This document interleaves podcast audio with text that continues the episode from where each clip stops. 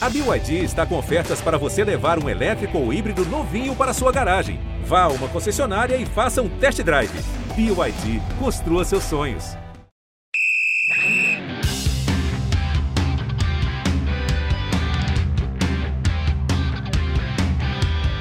Rodada tripla de volta essa semana, uma semana bem legal aqui para o Campeonato Brasileiro, porque apesar da gente continuar falando das polêmicas chatas, né, como por exemplo arbitragem, a gente vai falar rapidamente sobre isso. Teve jogo bom, teve jogaço. A gente vai falar do que foi o jogo do Beira Rio entre Internacional e Botafogo. Também foi uma semana muito legal para quem gosta, acompanha. Quem não gosta, não acompanha, fica a dica, deveria, para o nosso esporte olímpico. A gente vai ter um bloquinho especial para valorizar algumas conquistas que fazem com que a gente lembre que existe esporte olímpico não só em ano olímpico, então é sempre bom a gente dar uma moral para quem constrói isso nos três anos que antecedem a Olimpíada. Hoje eu estou aqui, eu, Amanda Kesterman, com a Michelle Gama. E para começar o nosso pontapé com uma convidada especial, direto do Beira Rio, isso mesmo, né? Não sei nem se dormiu direito, porque pegou. Ainda não dormi. Ainda não. Renata de Medeiros, a nossa guria de Porto Alegre, que está cada vez mais carioca, né?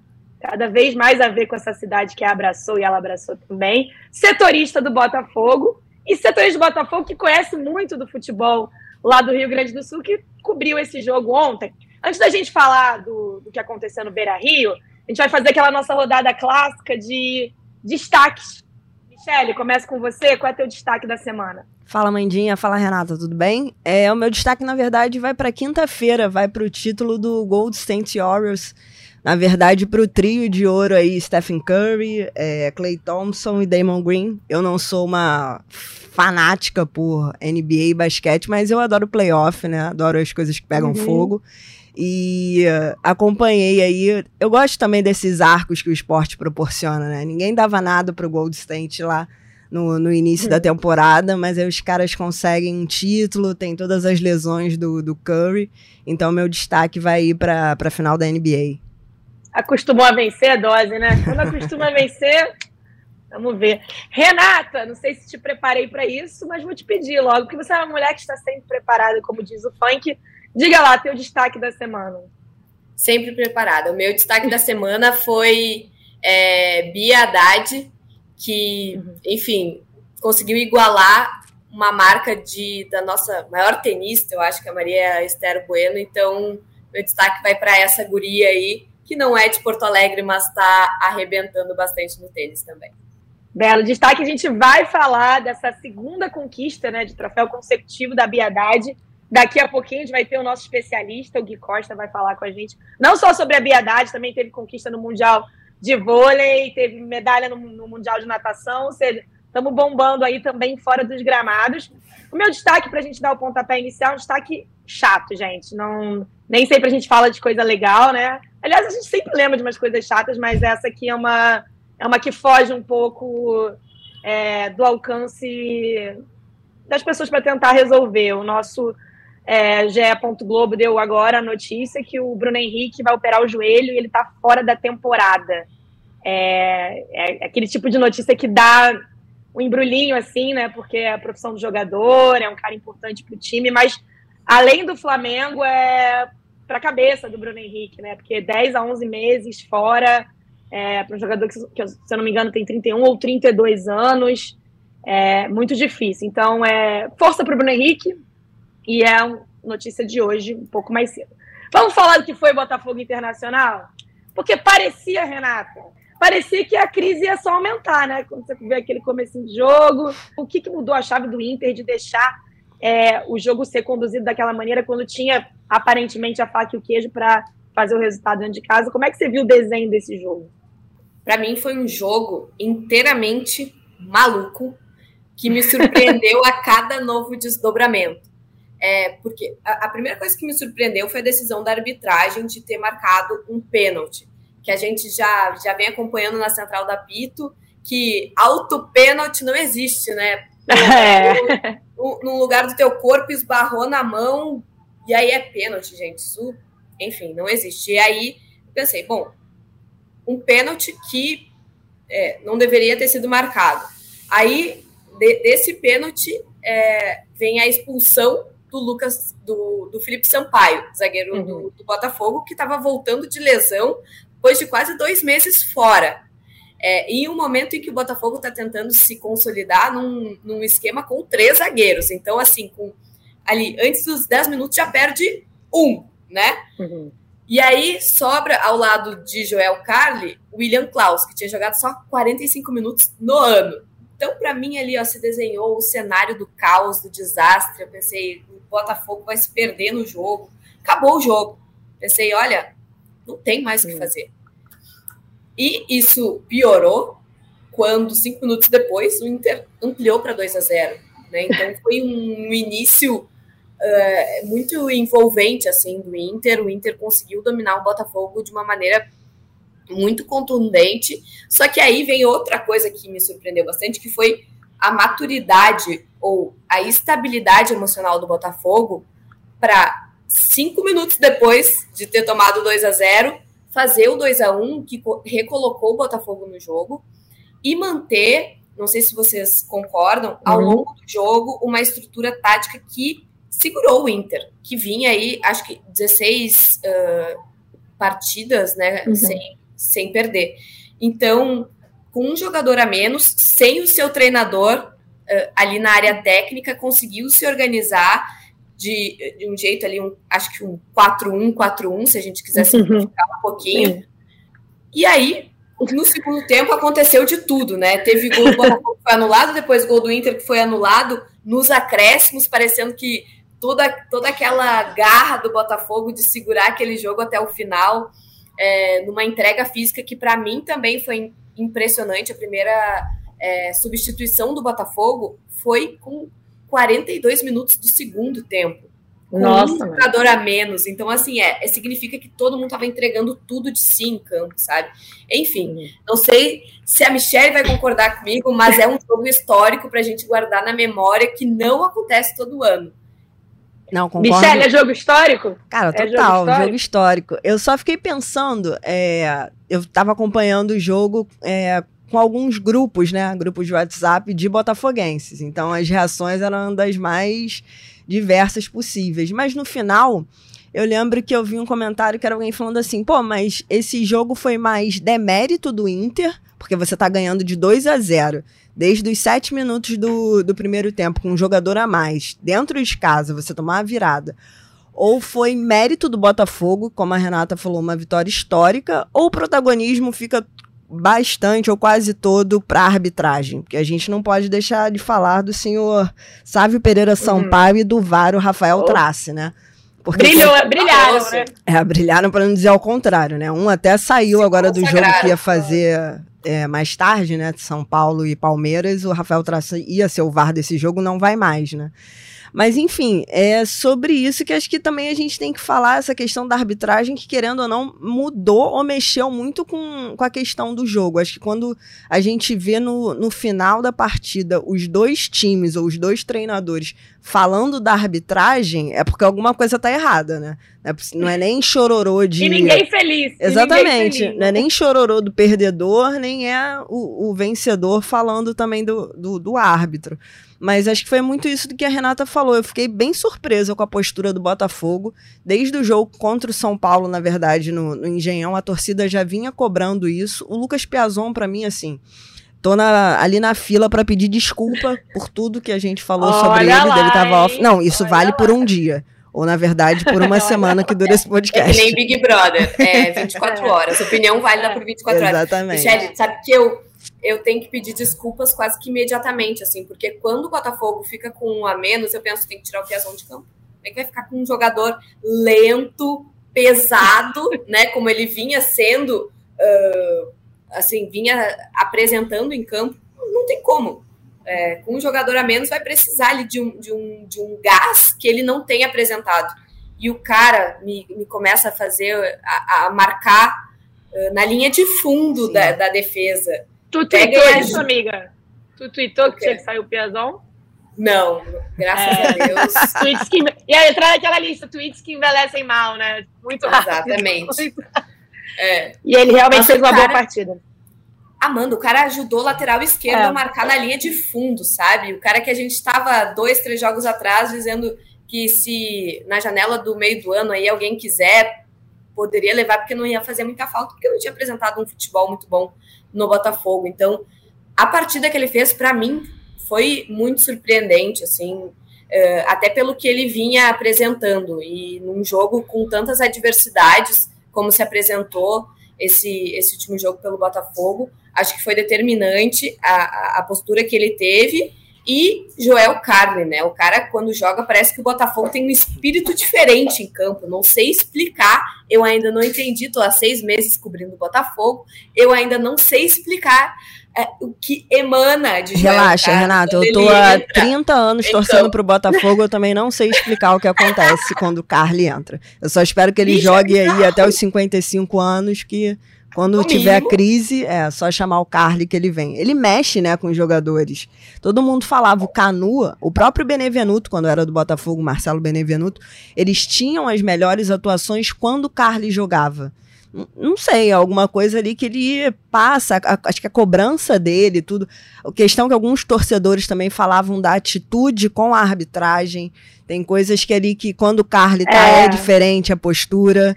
Mas. Vocês estão dando a visão do lugar de fala ali do lado do Botafogo. Eu não torço pro Botafogo, e que, o que eu escuto que os não botafoguenses falam sobre o Joel Carli é: nossa, esse Carli gosta de apitar o jogo, né?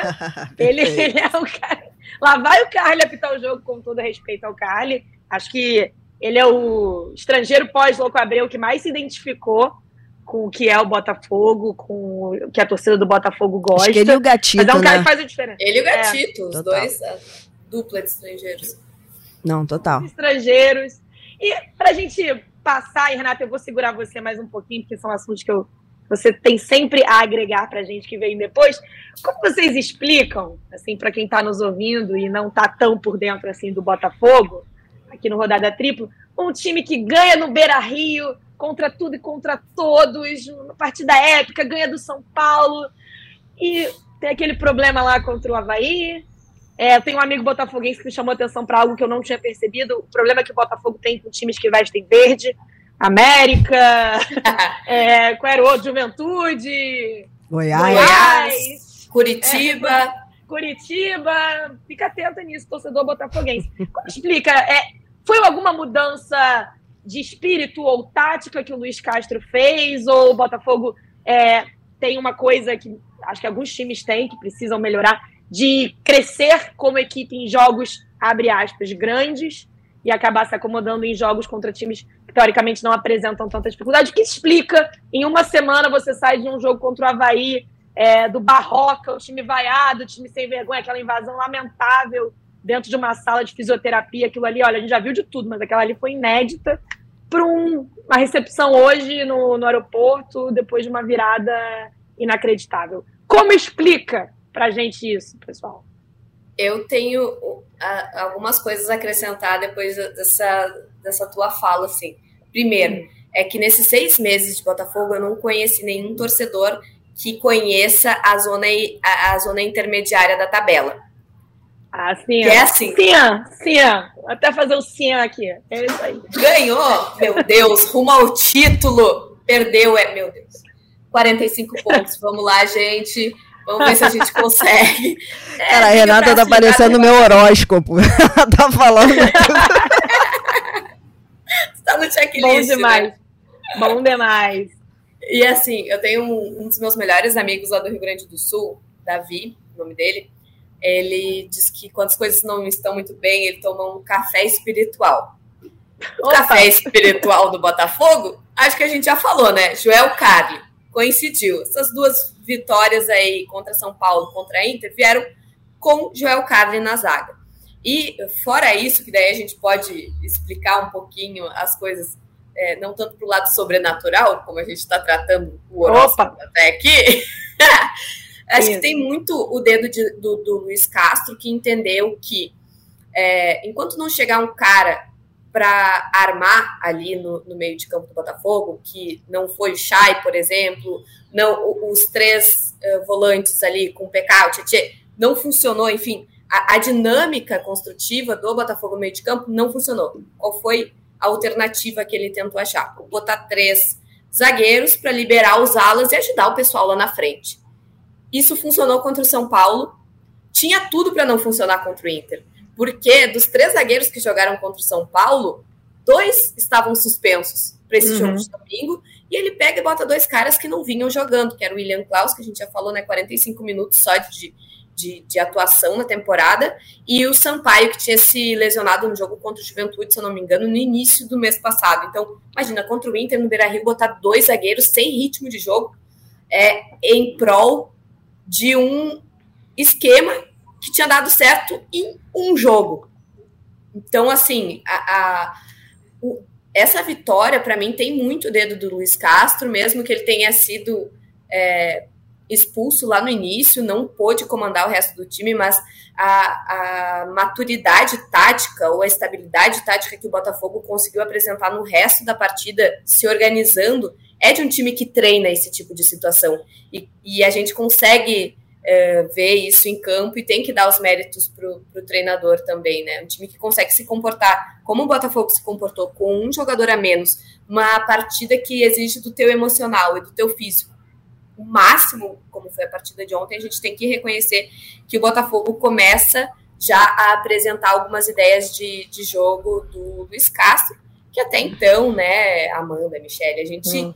Uh, conhecia dos trabalhos fora do Brasil, que, que vem muito daquele vídeo que a gente vê das coisas que dão certo, que pensa, nossa, essa ideia que o cara tem é legal, mas toda a construção para aquela ideia funcionar demora tempo, né? E o Botafogo parece que agora começa a amadurecer esse jeito de jogar do Luiz Castro, que é, é não tanto afobado, né? mais construtivo.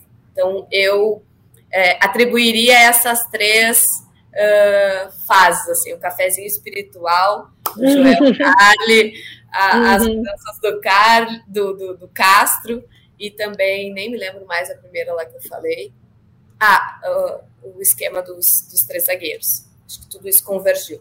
Rumo ao título, Me explicou então. tudo. Me explicou tudo. Tá com ela, Michelle? Não, total. Também... Já, já fechei com ela aqui. Acho que eu só ia. A, Aulas e palestra. Acho que eu só ia acrescentar a questão da postura também. Acho que uma coisa que a hum, torcida Boa. cobrava era a postura dos jogadores. Por exemplo, o Patrick de Paula ele não tem sido o melhor jogador, mas, por exemplo, nos jogos contra o São Paulo contra o Inter, ele melhorou a postura na marcação, que era algo que era muito cobrado. Acho que o próprio o Vinícius Lopes é um menino que tem se destacado, assim, tem entregado tudo, assim, marcando. O cara correu 40 é? quilômetros ontem, Michel. Acho que lá. outro que a gente pode Eita. destacar também é o Kaique.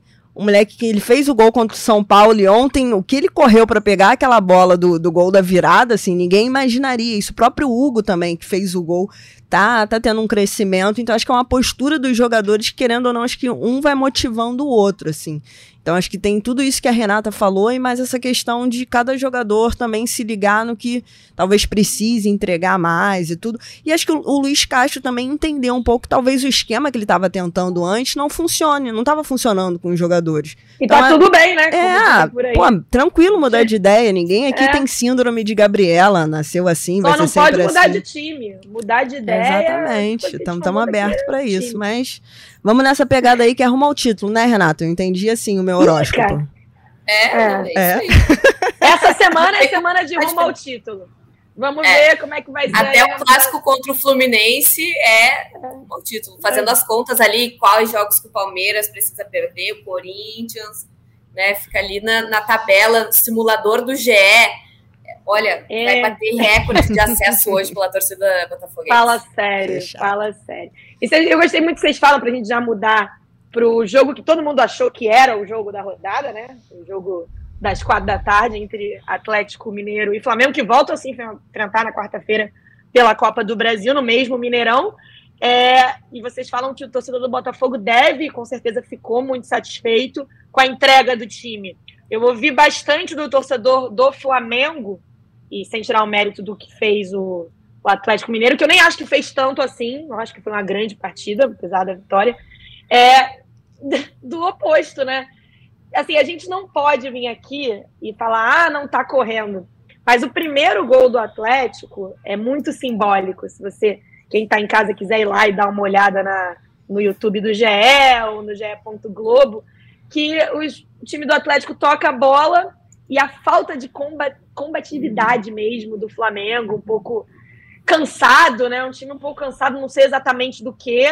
É, e aí somando mais uma derrota. E, e ouvi a seguinte frase também, porque quem estava ali balançando essa semana não era o Dorival, tá? O Dorival acabou de chegar, era o Turco, era o Mohamed. Então tá em crise? Chama o Flamengo de 2022. Olha o Voivoda, olha só. Tá em crise? Chama o Flamengo. Próprio Botafogo, né? Tava ali numa situação no, no começo da temporada, foi lá, ganhou do Flamengo. Então, é, é muito esquisito o que esse Flamengo não tá fazendo, né?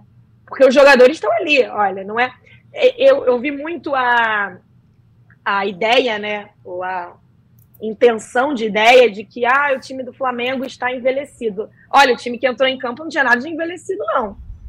Uma média de idade até bastante baixa em relação ao Palmeiras, por exemplo. Tem jogadores mais velhos no meio de campo. Eu acho que a, o Flamengo precisa de pa parar de viver de ideias do que não está dando certo e olhar para dentro de campo e ver que está dando errado a forma como o time está jogando. O que vocês acharam do jogo? Se quiserem também falar do, da vitória do Atlético, que deu um respiro aí para o Turco. O Turco tá lá respirando um pouquinho mais. Com você. Vai lá, Renato. Para mim, Amanda, é um, um, dado assim que eu achei muito interessante que o Fred Gomes trouxe na análise do, do, do jogo, que resume bem isso que tu falou, é, essa passividade, que foi até a, a, a frase que ele utilizou, é que em 35 segundos todos os jogadores do Atlético tocaram na bola, menos. É esse lance, é. É, o goleiro Ederson, Nathan Silva e Vargas. 31 toques na bola. E o Flamengo não fez nada. Né? E, e, aí, como é que tu explica? Tu vai atribuir a um time envelhecido? Não. Tem não. que ter outra explicação. Né? Eu não sei se o Dorival já tem essa, esse diagnóstico do que acontece com o Botafogo, com o Flamengo. Com o Flamengo, é. é. Se é uma questão anímica, se precisa do cafezinho espiritual que a gente estava falando que o Botafogo conseguiu com o Joel Carli. Não sei quem poderia dar esse cafezinho pro, pro Flamengo, brincadeiras à parte, já que a gente estava falando sobre isso antes, né? É, mas não sei se a Michelle também tem esse diagnóstico, mas eu não consigo botar a culpa no Flamengo de 2019 para uma situação uhum. em que 31 toques na bola, o Flamengo apenas assiste ao Atlético Mineiro marcar um gol. Cara, eu acho esse time do Flamengo muito apático, assim. E essa questão de envelhecer, na verdade, eu não acho que tem muita relação com a idade dos jogadores, mas do grupo em si. Esse elenco que todo mundo fala de 2019, 2019, cara, passou. Esse elenco não tá dando mais liga. Alguns jogadores ali eu não vejo mais. Eu sei que tem questão de contrato e tudo, mas eu não vejo mais espaço, por exemplo, para o William Arão. Cara, o William Arão no segundo gol, ele tá andando. Ele volta para a área andando. Qualquer um pode pegar aí, como a Amanda falou, o, o lance no vídeo. É impressionante. É um, é um terror, é. Não tem nenhum instinto de tipo, ah, tu vê um jogador, você vai correr para marcar. Mas enfim, acho que não tem mais espaço para Diego Ribas para entrar ali aos 40 minutos para fazer o quê? Já estando 2 a 0. E entre outros jogadores, o Isla agora já foi liberado também porque não estava fazendo mais nada. O próprio Everton Ribeiro, que durante muito tempo foi uma das mentes mais brilhantes ali do futebol brasileiro, não está rendendo como rendia. Agora, como a Amanda falou, tem mais uma baixa, que é o, o Bruno Henrique. O Dorival acho que não sabe com quem que ele pode contar. O Vitinho, cara, acho que é o exemplo da apatia, é o Vitinho jogando. Aí você vai uhum. e tenta com o Marinho. O Marinho jogou pouquíssimo, assim, não teve ainda é, tempo, né, para mostrar. E nem sei se vai ter. Será que o Lázaro pode entrar? Ou essa pressão vai toda para cima do, do Cebolinha? É um... Cebolinha vai chegar no caldeirão. Exatamente, acho que é, é, é, é, um todo, assim, mas falando um pouco do Atlético, acho que tem também uma relação com aquilo que a gente falou do Botafogo da postura. O Atlético ele não vencia quatro jogos, se eu não me engano, e no primeiro uhum. tempo eu senti que a marcação do Atlético estava mais pesada. Você via ali que os jogadores do Flamengo não tinham muito tempo para respirar. Chegava ali dois, três marcando. O Keno fez toda a diferença, porque ele imprimia uma velocidade que como a gente falou, a marcação do Flamengo não conseguia acompanhar também. O Mariano não tinha que se preocupar, como nos outros jogos, com o Bruno Henrique, então estava solto. O Arana também jogando bem. Então, assim, acho que o, da mesma forma que o Flamengo vive 2019, a gente ainda tem essa cobrança do Atlético viver um pouco do que foi 2021. Mas tudo bem, tá muito recente. Então a gente ainda vai comparar o Turco com, com o Cuca, mas Cuca. acho que essa pressão toda que acho que nós da imprensa e também os torcedores fazem não é justa com o trabalho que o Atlético vem fazendo. Ainda está ali tentando subir, ainda está na disputa das Copas, então acho que tem um tempo e o que deu para perceber, pelo menos no meu ponto de vista, é que os jogadores é, jogaram muito pelo turco, né? Por essa pressão. Você vê ali quando sai o primeiro gol, um alívio, tipo, os jogadores indo comemorar com ele. Então acho que tem muito essa é. entrega é. também que a gente falou anteriormente. Você falou da, da questão do Ilharão, uma frase que eu ouvi hoje de uma autora desconhecida, muito boa essa autora, inclusive, que pouco tá faltando pro Arão é um velho ali na beira do campo gritando: tá mal, Arão, tá mal, Arão. Se ele corre, porque realmente foi, foi um negócio esquisito. O líder continua sendo o Palmeiras, que vai jogar hoje, é isso mesmo, né, gente? Não tô viajando.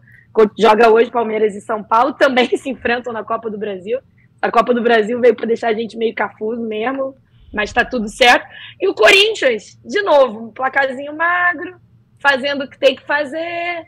Me lembrando muito aquele Corinthians de 2017, que não animava muito, mas ia lá ganhando o jogo. E para o torcedor tá bom, né? Ganhando o jogo, ficando ali no topo da tabela. Eu acho que eu tô começando a me convencer que esse Corinthians pode dar uma liga que eu não botava fé. Vocês estão comigo? Cara, eu tô. Eu eu também, eu, eu fecho contigo. Até não estava animada, não. É. Aquele Corinthians de 2017, tem uma amiga nossa que é corintiana, que, que vocês conhecem. Aquela? Aquela? Aquela. Aquela, a gente Adoro fala ela. daquela amiga. É, é. Beijo, amiga. Ah.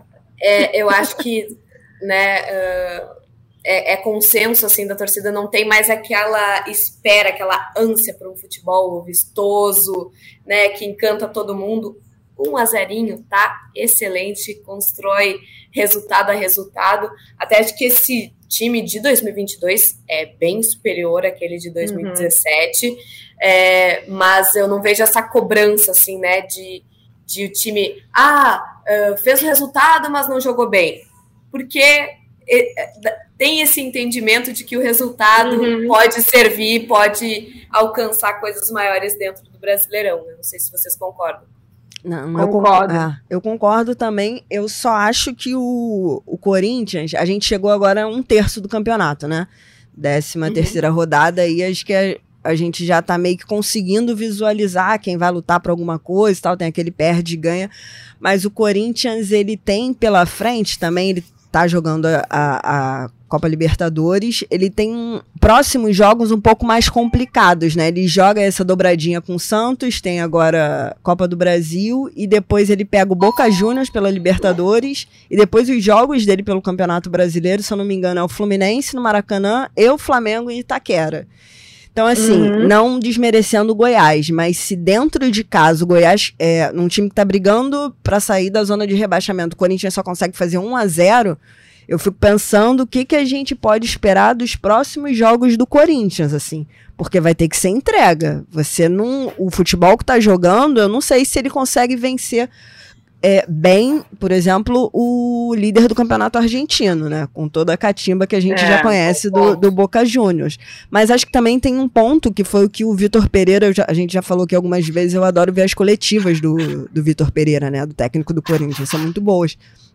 E ontem ele tava falando, tá bom, mas vocês querem que eu escale o time perfeito do Corinthians. Então me fala qual é o time perfeito. O William não pode jogar, tá machucado. Paulinho é, tá machucado. Não sei quem não aguenta jogar três jogos seguidos. O Fagner, o Fábio Santos. Então eu tenho que botar, como ele disse, os miúdos. Mas não dá para colocar todos os miúdos. Porque os, os miúdos só não vão segurar. Então, acho que tem isso também, essa questão da cobrança, e o Corinthians está trabalhando com isso que a Renata falou resultado e desempenho. Pode não estar tá jogando aquele futebol maravilhoso, mas tá ganhando de 1 a 0 e tá lá com o mesmo, é, mesmo número de pontos do Palmeiras. E a gente sempre vê também os, os próprios treinadores falando, né? Muito mais fácil tu ajeitar um time em uma sequência de resultados positivos do que negativos, que vem uma pressão absurda. Aí os miúdos também não suportam muito bem, né, Michele? Então, Olha, eu acho que o Corinthians está num caminho aí para se consolidar na briga entre as, uh, pelas primeiras posições. É isso. E se tem jogo difícil aí pro Corinthians, nesses jogos aí, pelo que a Michelle me lembrou, tem o Flamengo. O Flamengo sempre dá uma ajudinha aí. Flamengo 2022 arruma qualquer casa dos outros. Tá em crise, chama o Flamengo, né, Amandinha? E, é, e para a gente fechar a nossa nosso papo sobre futebol na rodada tripla de segunda e passar para os destaques, merecidamente os destaques olímpicos desse fim de semana, a gente vai falar de um tema que foi sugerido pela nossa amiga Ana, aquela outra amiga nossa, Ana, Ana aí, que não pôde vir hoje.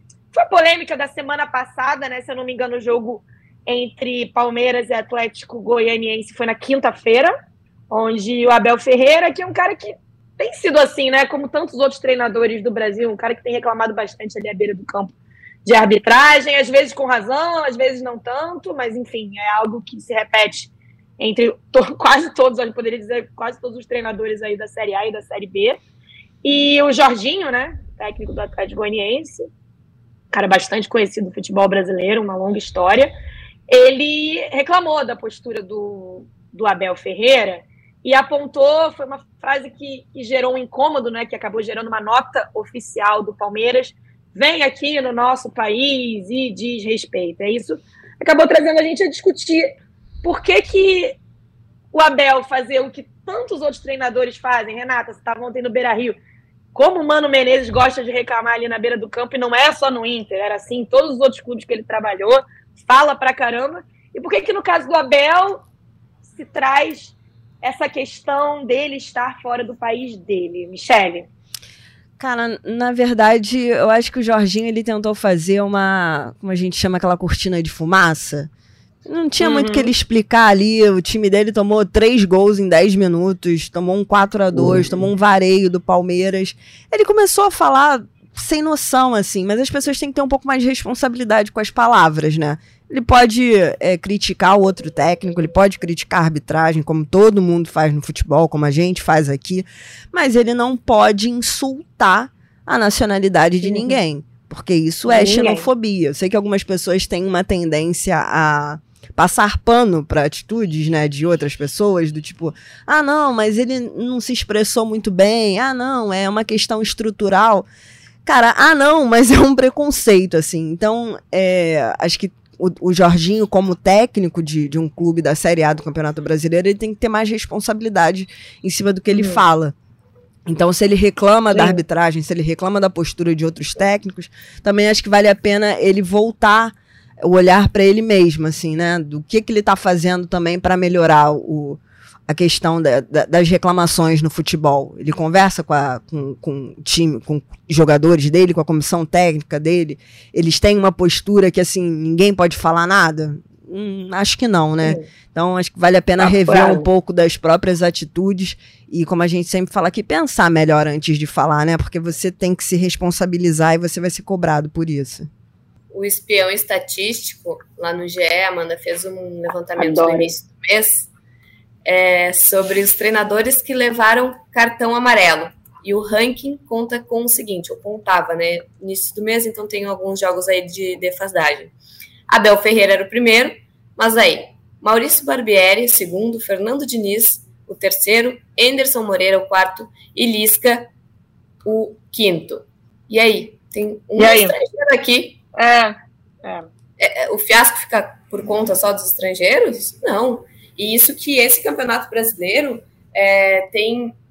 A, a Lívia Laranjeira, inclusive, outra amiga que eu gosto muito, é, fez uma, uma reportagem que quase metade dos técnicos são. In, uh, dos técnicos que iniciaram o, Brasileirão são eram estrangeiros. estrangeiros. Então, assim, numa lista de cinco, tem um estrangeiro, essa proporção aí, né? Dá a entender que a declaração do Jorginho está carregada de um preconceito aí que a gente precisa se livrar, né? Até porque quando algum eh, técnico estrangeiro começa a se dar mal, como era, sei lá, o caso do Miguel Ángel Ramírez, por exemplo, ou o Cacique Medina no Inter, pegando dois. Cacicola, Cacicola. O Cacicola, que a Amanda adora, né?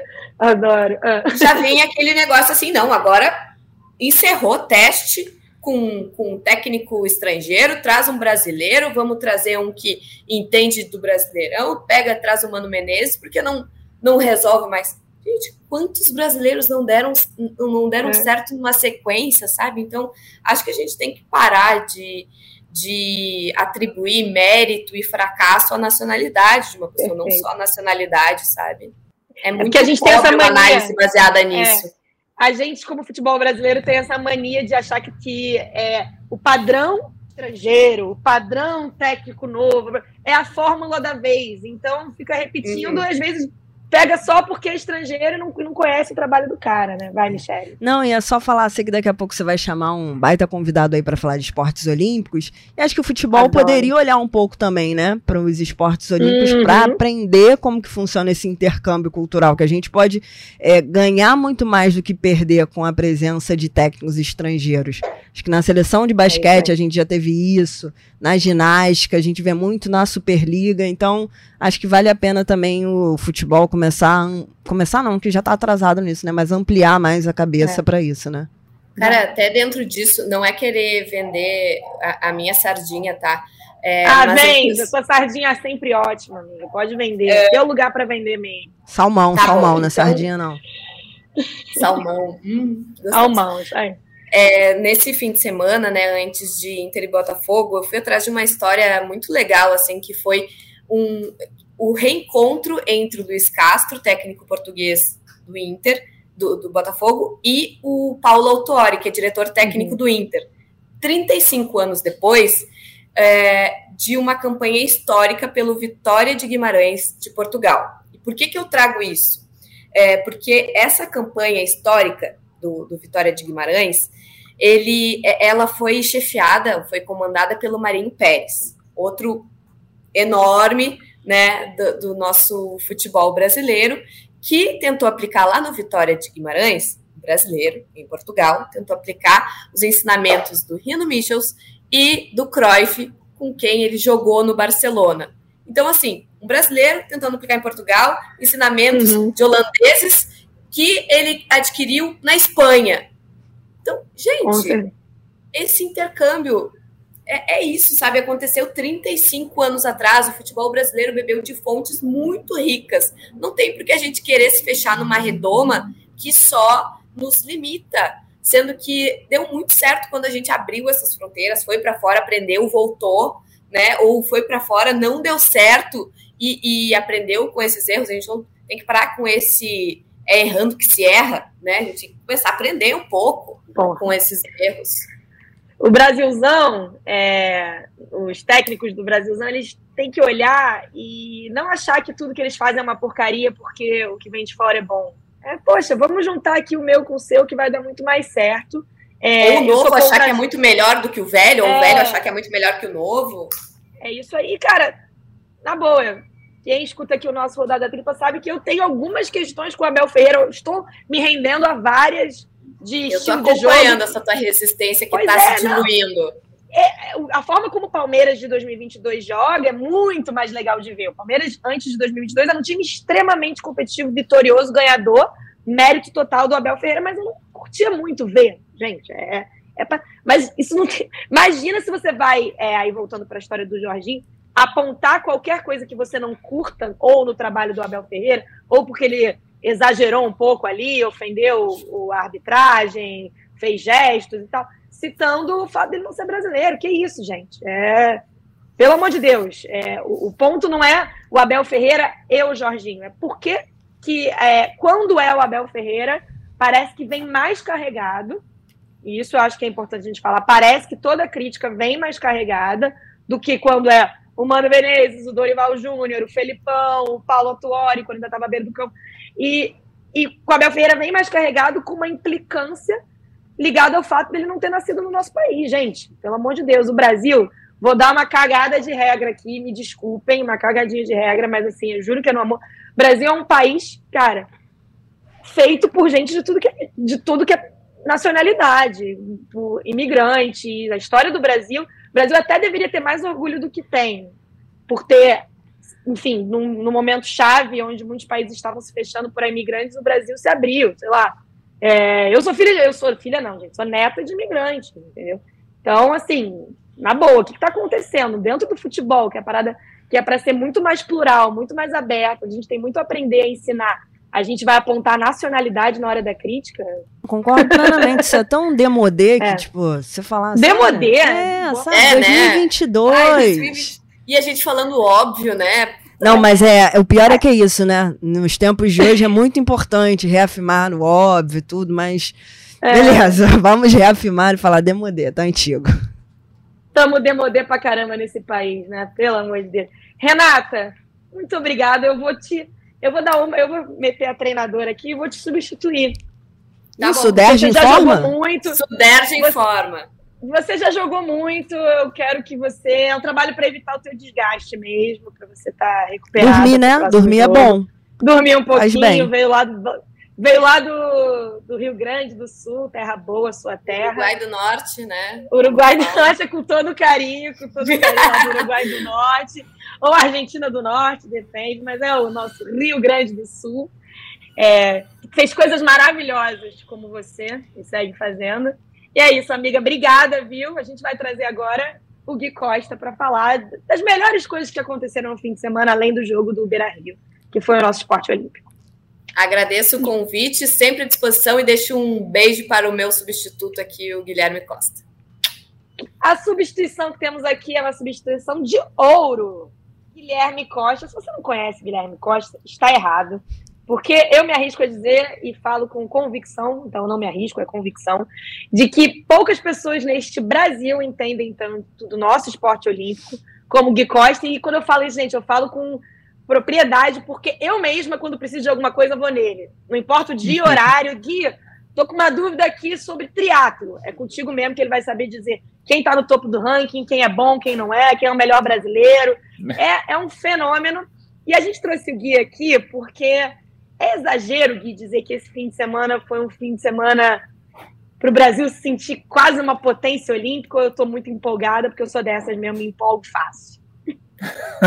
Oi, Amanda. Oi, Michele. Todo mundo ligado no Rodada Tripla. Então, foi um fim de semana para a gente se sentir sim uma potência olímpica, porque a Ai, gente ganhou.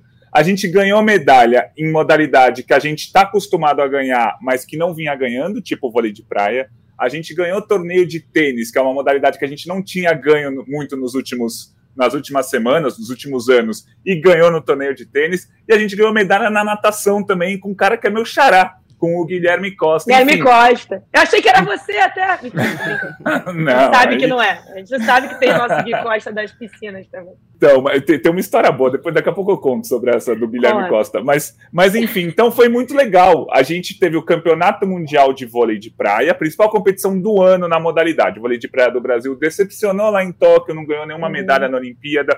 Decepcionou no Campeonato Mundial de 19, né? Também não tinha ganhado nenhuma medalha mas nesse fim de semana lavou a alma. Ouro para Duda e Ana Patrícia, prata para o Renato e Vitor Felipe, né, no masculino, e bronze para o André e Jorge no masculino. Então foram três medalhas no Mundial de Vôlei de Praia, principal competição do ano, todas as principais duplas lá. Tinha americano, tinha norueguês, tinha sueco, tinha. Tava todo mundo lá. Não, não tem aquele asterisco que o pessoal gosta de colocar num campeonato mundial. Então foi ouro, prata e bronze no vôlei de praia. E teve a Bia, né? Assim, a, a Bia no tênis ganhou um torneio é, chama WTA de Nottingham, na Inglaterra, e valeu pontos para o ranking mundial. Com esse resultado, ela subiu para a 29, melhor posição da carreira dela no ranking mundial, e ela também garantiu presença como cabeça de chave no torneio de Wimbledon. Você ser cabeça de chave uhum. em Wimbledon, né, que é o Grand Slam, que vale muitos pontos, que é todo charmoso, dessa vez não vai valer pontos, mas é, é, tudo charmoso tal, ela vai ser cabeça de chave. Isso significa que ela vai fugir das principais favoritas nas duas, três primeiras rodadas. Então, muito legal o, o título da Bia, muito legal as medalhas no vôlei de praia. Me senti uma potência nesse fim de semana. Toda hora saía medalha e um título. O vôlei de praia, que como você bem disse, é importante ressaltar, é decepcionou bastante lá na, na Olimpíada do ano passado em Tóquio, porque é uma modalidade que a gente é referência, a gente sempre está lá. É, o Brasil é potência no vôlei de praia, você chegar numa Olimpíada sem nenhuma medalha é uma grande decepção. Então, vendo o que aconteceu ontem lá no, no Foro Itálico e Roma, é tudo voltando para o seu lugar, né? Estamos de volta, porque aqui é a nossa área, areia com a gente mesmo. E a gente já fala, né, aqui do tênis feminino, a gente falou das meninas que ganharam medalha de bronze em Tóquio na semana passada. A gente tem a maior vontade, reforço aqui, vamos atrás de poder contar com a Bia um dia aqui participando com a gente. E eu queria te perguntar, Gui, eu pedi para você falar, o que é o projeto da Bia? Porque a gente sabe que o tênis brasileiro, ele depende muito de talento e de projetos próprios, né? É, como o Guga foi. O Guga não foi um projeto nacional de tênis que encontrou o Guga a partir disso. O Guga era o Guga com a estrutura dele, com o talento dele, e elevou o tênis brasileiro. A Bia, mais ou menos por aí. O, o, o tênis brasileiro não descobriu a Bia. A Bia surgiu independentemente do tênis brasileiro. É mais ou menos isso para quem está nos ouvindo? Isso, a Bia foi exatamente isso. Ela treinava quando criança e um pouco mais velha num clube aqui em São Paulo. É, ela tinha uma condição financeira, ainda tem, né? Uma condição financeira boa, então ela não veio de projeto, não foi a confederação que pensou, ela foi crescendo por ela mesma. Com 14 anos, ela já estava jogando o torneio juvenil de Wimbledon, né? Mas, pô, ela está nessa carreira há muito tempo já, né? Ela está com 25 uhum. ou 26 se não me engano. Então, é um projeto BIA, assim, a Confederação Brasileira de Tênis não tem muita interferência nisso. O que a BIA, a, a partir do momento que, a, o que acontece muito no esporte brasileiro é isso, a partir do momento que a BIA começou a aparecer, começou a ganhar um torneio aqui, subir no ranking e tal, a confederação começa a investir um pouco, o Comitê Olímpico do Brasil começa a investir um pouco, uhum. e aí tem os patrocínios individuais também, e claro, o dinheiro que ela ganha com a premiação, que o tênis dá, dá premiações boas. Então, assim, é, o esporte brasileiro geralmente é assim, dificilmente é, vem um, um, atleta do nada graças a um projeto. Ele vem com a ajuda da família, ajuda dos amigos tal, e quando ele começa a surgir, começa a ganhar um destaque aqui ali, confederação e, e comitê olímpico vão atrás para investir. Aí, quando o atleta é mais ou menos, vai, estou dando um chute, 50 do mundo, 40 do mundo, começa a investir, aí você percebe que se você investisse antes, ela poderia uhum. já ser 10 uhum. do mundo e não 29 como ela é. Acho que é, esse é o resumo do esporte brasileiro atual. Tem pouco investimento para quem está começando, mas quando você começa a se destacar, e você não teve investimento para se destacar, mas você começa a se destacar, aí sim o investimento é mais ou menos o que aconteceu com a Bia.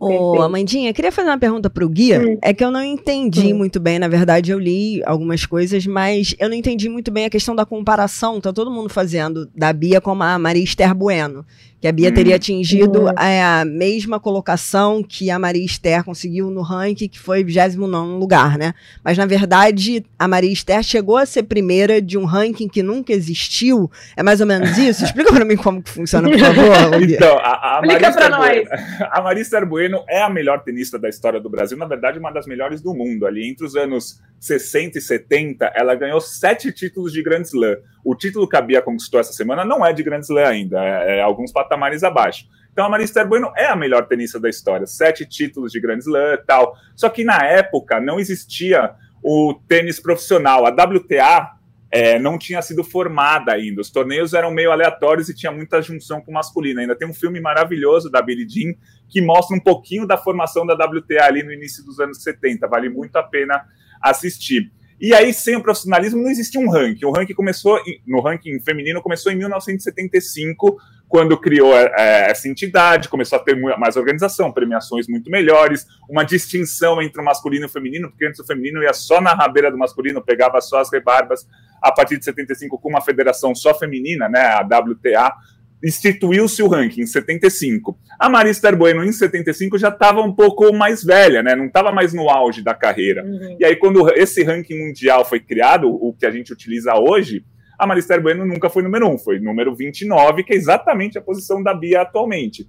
Só que se a gente pegar antes da criação do, desse ranking, é, tinha, tinha outro ranking, um outro tipo de pontuação, um outro tipo de profissionalismo no tênis feminino. A Marista Bueno era a melhor da, da época dela, mas quando criou-se o ranking, ela nunca foi número um. A partir de 75, a melhor posição foi 29, que é a posição que a Bia está agora. Mas é muito provável que a Bia vá superar a Bia com mais um, dois, três torneios que ela chegue em quartas de final, semifinal, já sobe mais no ranking. Legal. Estou totalmente empolgada com Bia Haddad e Wimbledon. Devo segurar minha empolgação, Guilherme Costa? Porque eu sou então, fácil, né? Então... Não, eu, eu, eu, também me empolgo. Atualmente, o tênis feminino tem uma tenista que é muito superior à outra, às outras, que é a Iga Swiatek, que é uma polonesa. Ela está 31 jogos invicto. Ela ganhou Roland Garros, ganhou o Alberto da Austrália, que foram os dois grandes torneios realizados nesse ano até agora. Então, ganhar dela, dessa polonesa, acho que não é o momento da Bia ainda. Mas a Bia já ganhou da número 5 do mundo, que é a Maria Sakari, já ganhou da número 3 do mundo, ganhou de outros atletas top 10. Então, dá para se empolgar para a Bia ir longe o Wimbledon. Conquistar o título, assim, eu quero quero que depois vocês peguem essa gravação, não sei o que, se ela for campeã. É, errou, tá gravando, adoro. Né? Adoro errar essas coisas. Não quero ter assim, razão, quero ser feliz, né? Isso, exatamente. É, é exatamente. Mas a, acho que a Bia atualmente ela não joga igual a polonesa. A polonesa, a Iris Viatek, é melhor, melhor do que todas do mundo, mas a Bia tem chances. Se ela fizer, o, o torneio de Wimbledon tem 128 tenistas, né? Então você tem que ganhar sete jogos para ser campeão. Se ela vencer três, quatro, chegar numas quartas de final, já vai ser um resultado histórico, já vai ser o melhor resultado da história do Brasil desde Maria Esther Bueno. Então, acho que o foco ou pensamento em Wimbledon, ela ganhar vários jogos e jogar bem. Ganhar três, quatro jogos, avançar quartas de final já seria histórico para a Bia, que é a 29 do ranking mundial, mas pode subir aí nas próximas semanas. Perfeito. Para fechar aqui, o que a gente pode esperar ainda lá de Budapeste, onde está sendo o Mundial de Esportes Aquáticos, que a gente teve o Highlander, né? 42 uhum. anos, Nicolás Santos ampliando o recorde de atleta mais velho a subir no pódio, que era dele, diga-se de uhum. passagem, uhum. nos 50 borboleta com a prata. Mas ainda tem Mundial rolando. O que, que dá para esperar da nossa natação, que já foi nossa menina dos olhos? Ultimamente e... não vem sendo tanto. Então, o principal, a principal chance de medalha do Brasil é com Bruno Fratos. Ele foi medalhista olímpico em Tóquio, uhum. foi bronze. Bruno Fratos, que é o último livre. romântico, né, gente? Eu Isso. sou apaixonada ah, pelo Bruno Fratos, assim. Ele beija e a esposa não pode estar na foto oficial, ele coloca a foto dele assim. É, de, ó, depois do Lulu Santos e do Gustavo do BBB, o Bruno Fratos é o último romântico do Brasil. Ai, adorei, adorei. Desculpa, adorei. Gui, te interromper. Então, Imagina, o, o Bruno é treinado pela, pela sua xará, Michelle Lenhart, que é uma ex-nadadora e é a esposa dele atualmente. Eles são, eles são casados, se não me engano, desde 2015 ou 2016.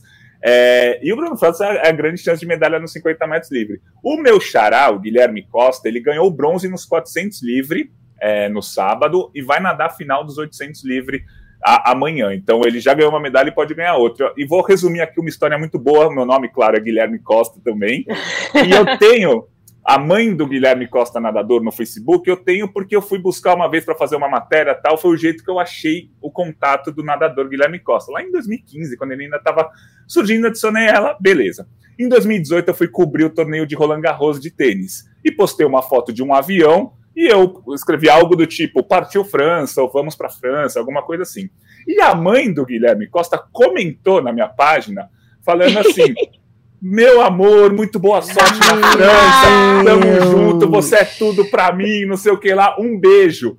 E aí eu estranhei, eu pensei, primeiro que eu não lembrava que ela era a mãe do Guilherme Costa. Falei, cara, que é essa mensagem aqui? Meu Aí eu cliquei nela e falei, ah, é a mãe do Guilherme Costa, porque coincidentemente meu xará Guilherme Costa tava, ia disputar uma competição na França também. Que rolê! Eu, eu, fui achar esse print recentemente, ela apagou o comentário, já faz uns quatro Sacanagem. anos, então eu não tenho o print. Mas. Deixa é... História maravilhosa. Sabe que me lembrou? Sabe que você me lembrou? É porque é engraçado também. E esse não está apagado, se você quiser ver. É só colocar lá no GE o Marcelo Melo, tenista, você Sim, lembra disso? Muito Sabe que eu me esqueço? Porque eu subi essa nota no GE. A gente era da equipe de Olímpicos do, do Globoesporte.com, que vai lembrar. Marcelo Melo, tenista, ele postou uma foto da credencial dele no ATP, até achei aqui, de Nottingham, em 2015. Hum. E a foto que colocaram na credencial dele do ATP de Nottingham era do ator Marcelo Melo, que estava fazendo a novela Babilônia na época. E aí ele botou aqui novo tenista do circuito, e marcou Marcelo Melo, ator. Vamos marcar essa dupleta? E botou lá a credencial. Eu não sei o que é pior, mas acho que ainda fico com a mãe não saber quem é o filho nas redes sociais. É, né? a, mãe, mas, pô, a organização do ATP colocar foto de um ator de novela em vez do tenista também é dose para mamute, né? Vamos combinar. Gui, obrigada. Eu espero que a gente tenha você mais vezes aqui, porque sempre que você volta, a gente não te chama quando tá em crise, já viu?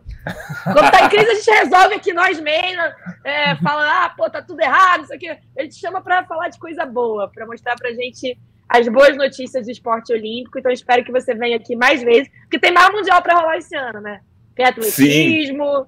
tem bastante coisa para acontecer, tem o vôlei aí na Liga Mundial brigando pela fase final. Então a gente fica de olho porque o esporte olímpico aqui não é só no, na Olimpíada que a gente fala, a gente fala sempre. E é isso aí. A gente não consegue falar. que é isso. Até o fim ah. do ano tem mais de 40 campeonatos mundiais de todas as modalidades: judô, esgrima, atletismo, basquete, canoagem, enfim. Tem muita coisa para rolar. E essa semana tem muita coisa. O Nicolas dos Santos, como você falou, aos 42 anos, foi medalhista no 50 borboleta, medalha de prata no Campeonato Mundial. Valeu, gente. Muito é. obrigado. É sempre um prazer estar com vocês. Valeu, Gui. Gui sou tua fã, você sabe disso, viu? Tamo junto. Michelle, um beijo grande. Tamo junto, Amanda. rodada mais longa essa semana, mas mereceu, né? Porque a gente não ia falar só sobre o Brasileirão. Lembrando que esse podcast tem a produção da nossa Giovana Marcondes. Quem está editando com a gente é a Vitória Azevedo, querida Vitória Azevedo. A coordenação do Rafael Barros e a gerência do André Amaral. Então a gente volta semana que vem. Obrigado para todo mundo que escutou, que acompanhou a gente. Um beijo.